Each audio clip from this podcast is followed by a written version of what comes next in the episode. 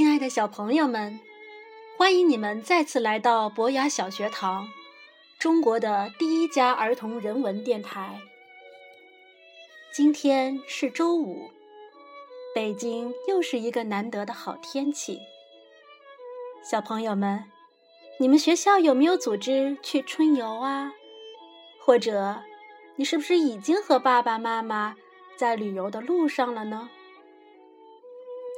春天里的周五，小豆包妈妈和你们一样开心，所以今天就让我们轻松一下，读读春天的诗，听听春天的音乐吧。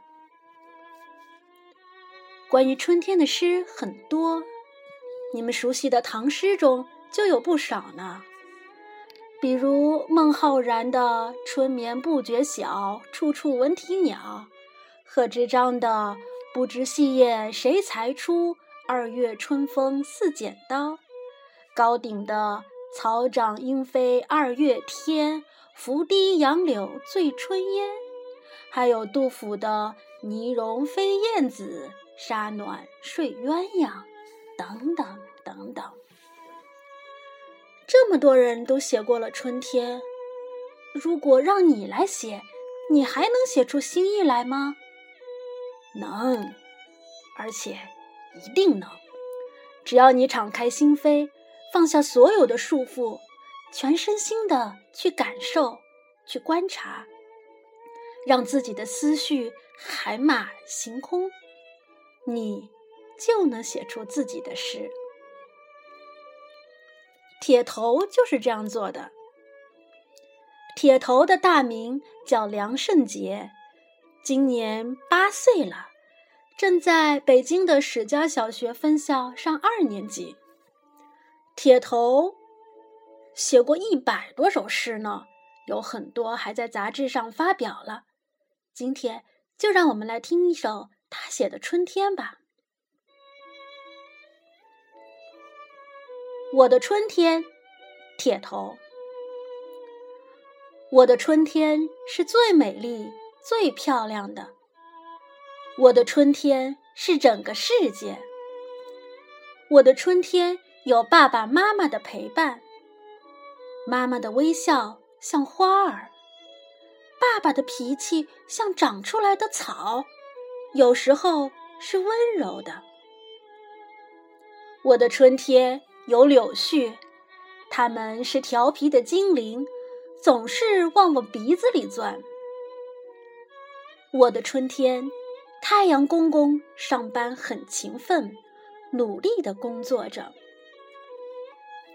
我的春天来了，我准备好好为春天狂欢，给他弹首曲子，或者为他打会儿游戏，给他喝瓶儿蜜桃多，让春天乐开了花儿。这首诗是不是很有意思？小豆包妈妈最喜欢这首诗里的这句：“爸爸的脾气像长出来的草，有时候是温柔的。”有没有发现，在诗里，你的感觉是可以跨界的？也就是说，你看到的东西可以用听到的去形容，你心里感受到的。也可以用看到的去形容。你的视觉、听觉、触觉、心里的感觉，甚至味觉，全部都可以打通。比如，诗人泰戈尔有这样一句诗：“悲伤在我的心里归于平静，仿佛黄昏进入寂静的森林。”悲伤在我的心里归于平静，仿佛黄昏进入寂静的森林。把慢慢沉在心中的悲伤比喻成寂静森林里的黄昏，把心里的感觉用我们眼睛看到的东西来描绘，真的是很准确。很动人。接下来，我们来读另外一首诗。这位诗人叫海子，年龄差不多是你爸爸妈妈的大哥哥。不过，他选择在很年轻的时候离开了这个星球。他有一首很著名的诗，叫《面朝大海，春暖花开》，是。一九八九年写的。面朝大海，春暖花开。从明天起，做一个幸福的人，喂马，劈柴，周游世界。从明天起，关心粮食和蔬菜。我有一所房子，面朝大海，春暖花开。从明天起，和每一个亲人通信，告诉他们我的幸福。那幸福的闪电告诉我的，我将告诉每一个人。给每一条河、每一座山取一个温暖的名字。陌生人，我也为你祝福。愿你有一个灿烂的前程，愿你有情人终成眷属，愿你在尘世获得幸福。我只愿面朝大海。春暖花开。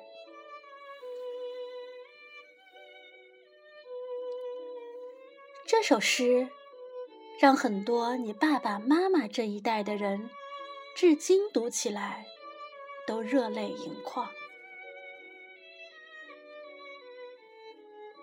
好了，读完了诗，让我们再来听听音乐吧。刚刚小豆包妈妈一直在放的背景音乐，就是德国作曲家门德尔松的《春之歌》。现在就让我们来听另外两首曲子。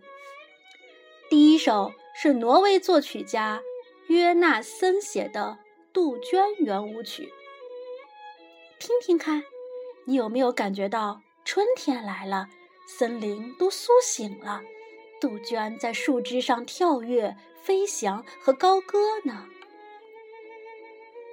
第二首是中国的琵琶名曲，叫《春江花月夜》。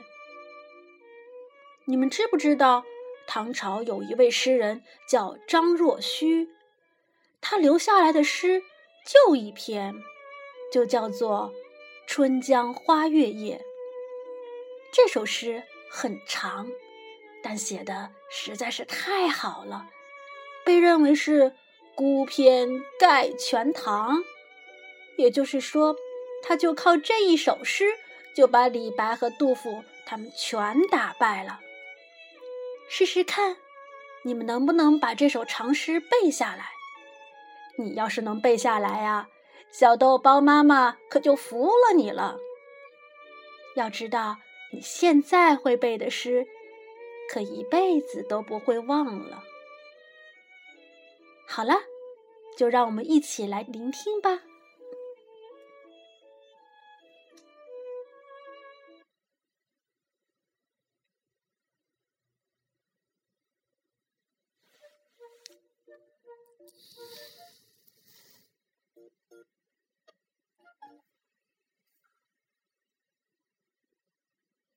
Thank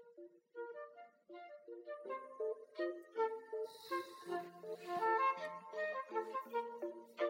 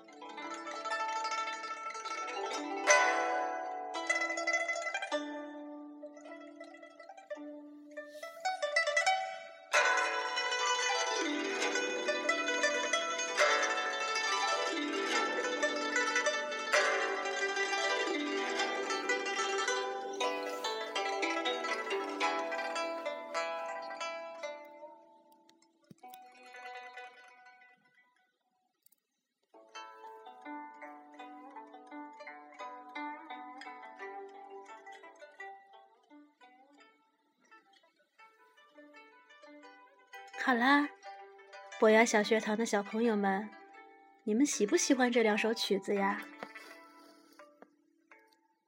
晚安，小宝贝们。